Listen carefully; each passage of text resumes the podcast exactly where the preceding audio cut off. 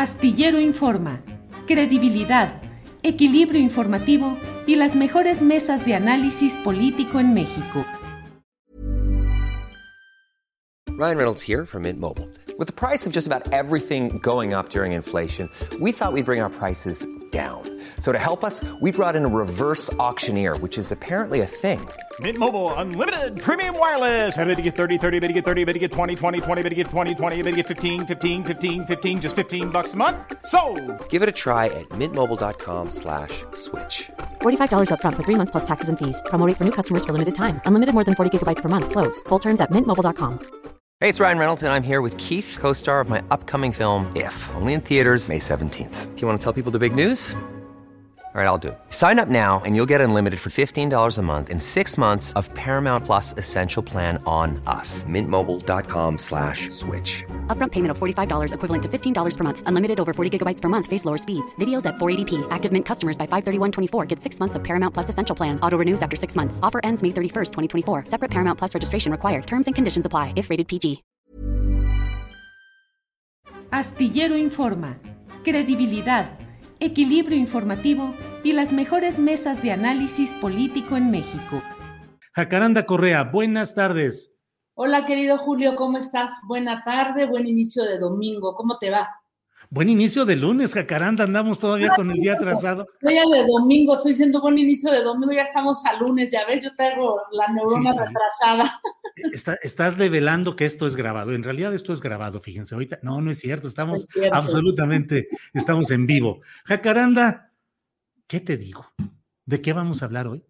Pues eh, te escuchaba hace un instante cuando dices que pues se va a hacer toda una discusión sobre el tema de, de- las izquierdas en, México, qué caminos tomar. Yo creo que es muy interesante, Julio, eso que, que vas a plantear hoy más tarde aquí en el programa de, de Astillero, porque fíjate, yo también he estado reflexionando a propósito de la llegada, de la invitación que le hicieron unos senadores del PAN al ultraderechista Santiago Abascal.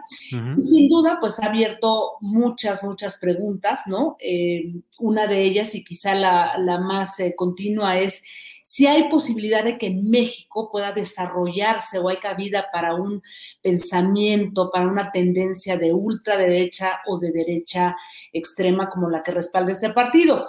Un partido que hay que decirlo es la tercera fuerza política en España, Julio, tiene más de tres millones y medio de votos, así es que digamos que no es pequeña cosa, pero para, para responder a esta pregunta, este, Julio, habría que entender cómo este tipo de partidos han ido ganando terreno en Europa y cómo de alguna manera han ido salpicando o influyendo algunos que, que se han gestado en América Latina.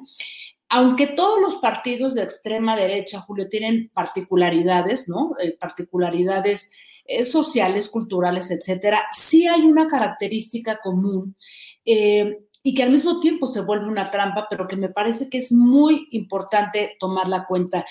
La primera, yo creo que se ha generado un gran arraigo entre personas muy enojadas que fueron perdiendo pues posibilidades económicas y sociales en la última década lo que llaman algunos los desposeídos, o como decía el maestro Rodríguez Araujo, el lumpen proletariado, es decir, pequeños empresarios, desempleados, jóvenes enojados con un sistema que pues no han resuelto la posibilidad de su ingreso a la vida productiva y personas que se han ido empobreciendo por las crecientes desigualdades, la gran concentración de capitales que han favorecido varios gobiernos en, en, Europa, tanto llamados socialdemócratas, ¿no? O mucho más conservadores y en América Latina las izquierdas, ¿no? Y este descontento, este Julio, eh, digamos que la derecha radical lo ha llevado al extremo, ¿no? Al extremo de la rabia, del enojo, de las pasiones encendidas caso y ejemplo concreto Donald Trump, ¿no?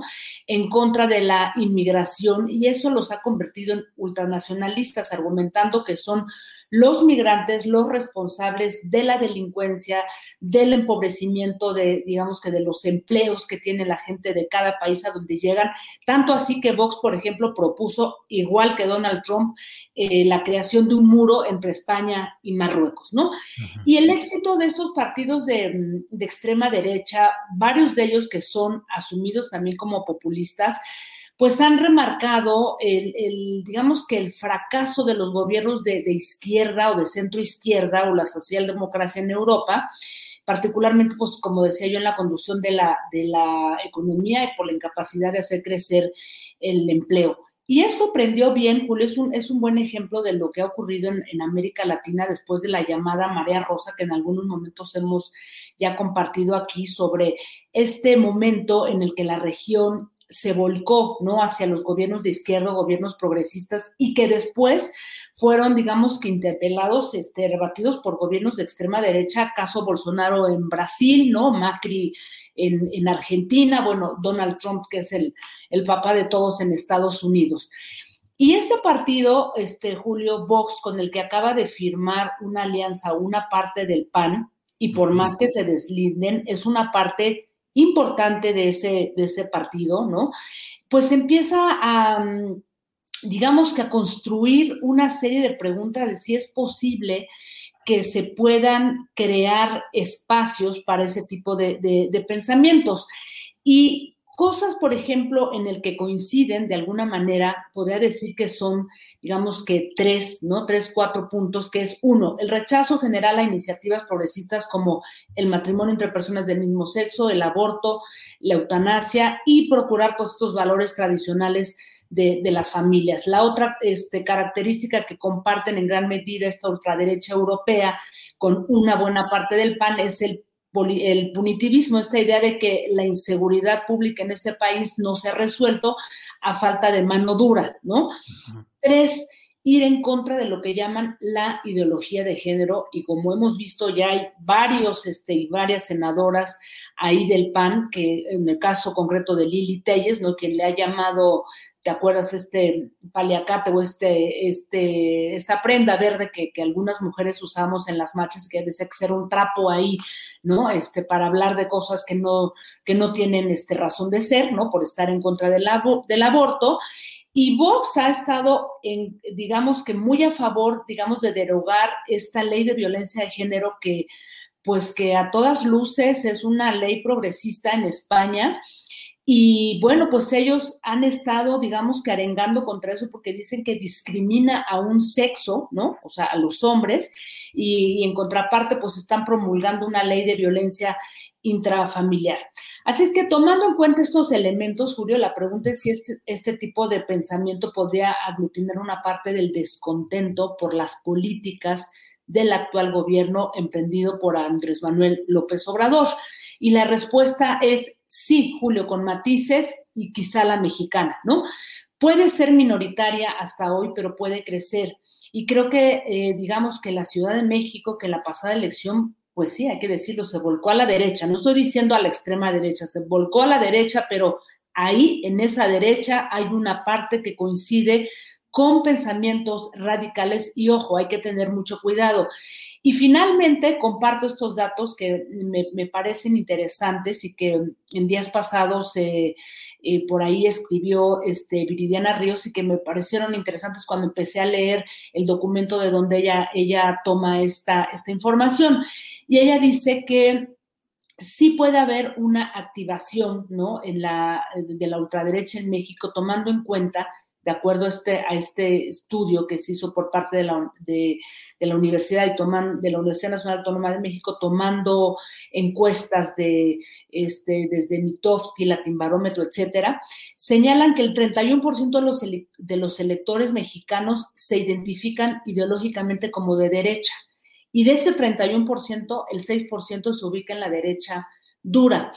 Y luego esta preferencia es interesante porque se ve mucho más marcada a nivel socioeconómico alto, medio, eh, porque de acuerdo a la Timbarómetro, hasta un 42% de la población mexicana se identifica como de derecha. Así es que, Julio, pues la pregunta es, eh, yo creo que sí es posible, mm, me parece que es importante eh, tener el ojo bien puesto, no es cualquier cosa que 14 senadores del PAN, es decir, más de la mitad de, de, digamos que de su bancada, haya firmado esto, y entre ellos este joven Doval, quien, ha sido un, un asesor muy cercano y quien fue vocero de la campaña de Ricardo Anaya, quien todavía se considera presidencial. Así es que, pues ojo con todo esto que puede este, sembrar y prender ahí la mecha. Julio, ¿tú qué piensas? Híjole, Jacaranda, celebro mucho que hayas hecho este examen con tanta, este análisis con tanta claridad, con datos y con referentes, porque efectivamente yo insisto en que aun cuando las posturas, las declaraciones y hasta los personajes puedan parecer mm, caricaturizables, risibles, fácilmente refutables, lo cierto es que hay ahí un segmento de insatisfacción eh, agrandada en segmentos de derecha y ahora expresamente de ultraderecha que pueden encontrar un camino y las derechas pueden. Recordemos que finalmente la llegada del presidente López Obrador fue al frente de una especie de coalición amplia de grupos, de partidos y de intereses, donde convergieron hasta el PT y hasta el Partido Verde, de tal manera que aun cuando hoy haya eh, jaloneos entre las derechas, declarativamente, pues lo cierto es que pueden cerrar filas y no hay que quitar el ojo y en términos analíticos, intelectuales, tenemos que estudiar bien lo que es la ultraderecha, lo que son las derechas. Eh, y fíjate, Jacaranda, a mí estoy leyendo con mucho cuidado episodios de la propia Guerra Civil Española porque pues así empezaron las cosas en España, con esta división de posturas y con la irrupción violenta de una ultraderecha que fue sangrientamente eh, decidida a extinguir el florecimiento de una izquierda durante la Segunda República Española. Eso pienso, Jacaranda. Así es, Julio. Y bueno, como tú dices, creo que hay que, eh, hay que eh, seguir estudiando, mirando de cerca estas posturas y pues más allá de todos los anecdotarios y de los deslindes, sí hay una buena parte de esta derecha, que bueno, las derechas tienen en todo el mundo, no es un, es un partido con una ideología clara, pero ya la extrema y la radicalidad es otra cosa. Y que haya sido casi el 60%, o sea, más de la mitad de los senadores del PAN quienes firmaron esto, con uno que otro por ahí este, colado del PRI, del PRD, pero creo que es importante mirarlo y ver lo que ha pasado en, una ciudad como la Ciudad de México, que de alguna manera, eh, pues, em, ha virado, nos guste o no, este, hacia la derecha, Julio. Así es. Jacaranda, pues como siempre queda aquí girando las neuronas, removiéndolas. Te agradezco mucho esta posibilidad de platicar y espero que nos veamos el próximo lunes no domingo, Jacaranda, lunes. No, no, ya te digo, estoy empezando Todavía estoy en el fin de semana, ¿eh, Julio? Sí, sí, qué bueno, qué bueno. Hay que empezar lo más tarde que podamos, hay que empezar este, la jornada ya laboral comprometida.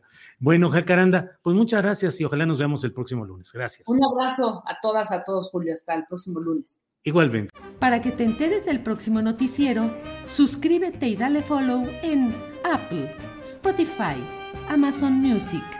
Google o donde sea que escuches podcast. Te invitamos a visitar nuestra página julioastillero.com.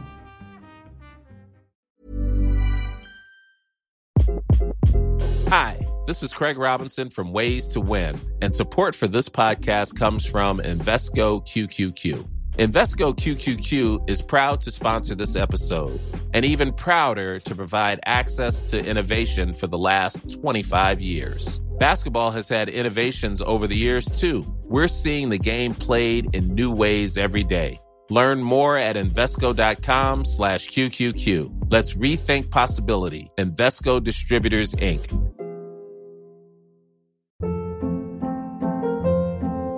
Hold up. What was that? Boring. No flavor. That was as bad as those leftovers you ate all week. Kiki Palmer here, and it's time to say hello to something fresh and guilt-free. Hello Fresh. Jazz up dinner with pecan-crusted chicken or garlic butter shrimp scampi. Now that's music to my mouth. Hello Fresh. Let's get this dinner party started. Discover all the delicious possibilities at hellofresh.com.